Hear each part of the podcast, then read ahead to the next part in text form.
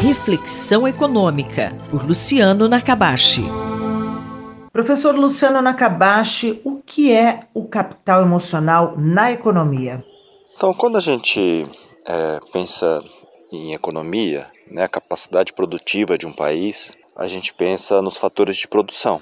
E a gente tem vários tipos de capital. Né? A gente tem o capital físico, quantidade de máquinas, equipamentos, é, infraestrutura de um país. Né? A gente costuma pensar em termos por trabalho, né, para indicar essa, como que isso afeta a capacidade de produção. Tem capital humano, que é a qualificação das pessoas, que elas aprendem né, na escola, no trabalho, a experiência, cursos que se faz também durante o trabalho, a saúde das pessoas, tudo isso que afeta também a capacidade da pessoa estar tá trabalhando, né, de estar tá produzindo. Tem o capital social, né, são as ligações que as pessoas têm país, uma região, a quantidade de conexão que as pessoas têm, né? Isso ajuda bastante na alocação de recursos. Então, às vezes você conhece uma pessoa, você tem uma rede grande, né? Abre uma vaga de trabalho, você sabe, ah, essa pessoa aqui é boa para essa vaga de trabalho. Então, isso ajuda nessa alocação de recursos e aumenta a eficiência da economia.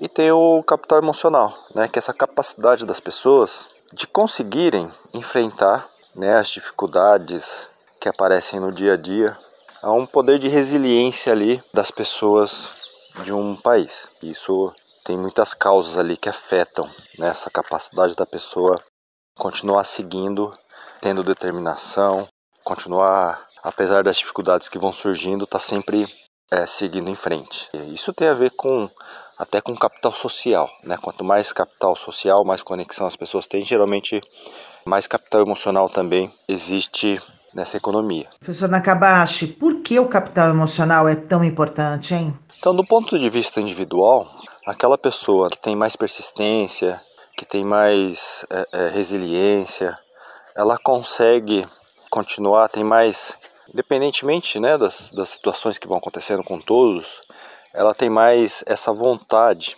né, ou essa capacidade de continuar seguindo em frente de continuar, por exemplo, aprendendo. Então tem a ver com capital humano, isso ajuda na acumulação de capital humano.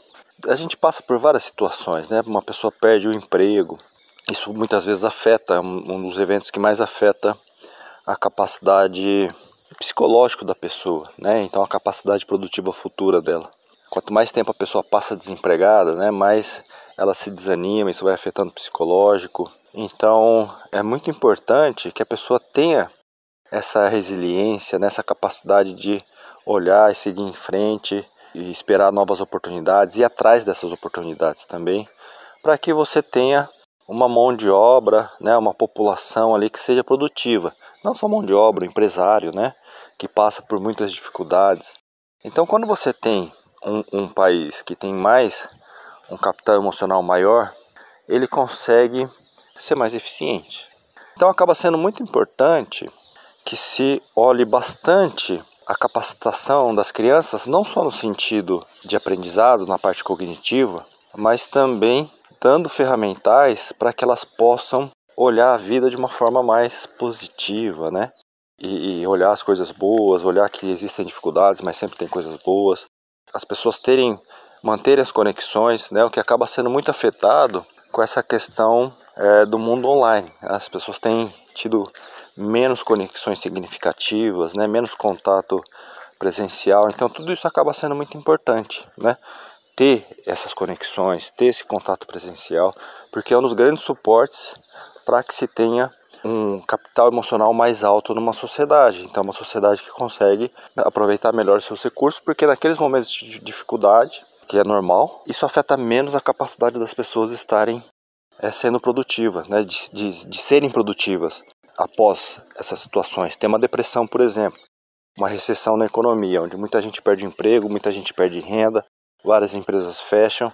Então, numa sociedade que tem um capital emocional maior, a, a capacidade de estar retomando é, depois dessa recessão, depois dessa crise econômica, é maior. Então, isso faz com que a economia seja mais eficiente. Então, a gente tem que pensar em formas também de aumentar o capital emocional de uma região, de um país, de uma nação. Eu sou Sandra Capomatto você ouviu o professor Luciano Nakabashi. Reflexão Econômica, por Luciano Nakabashi.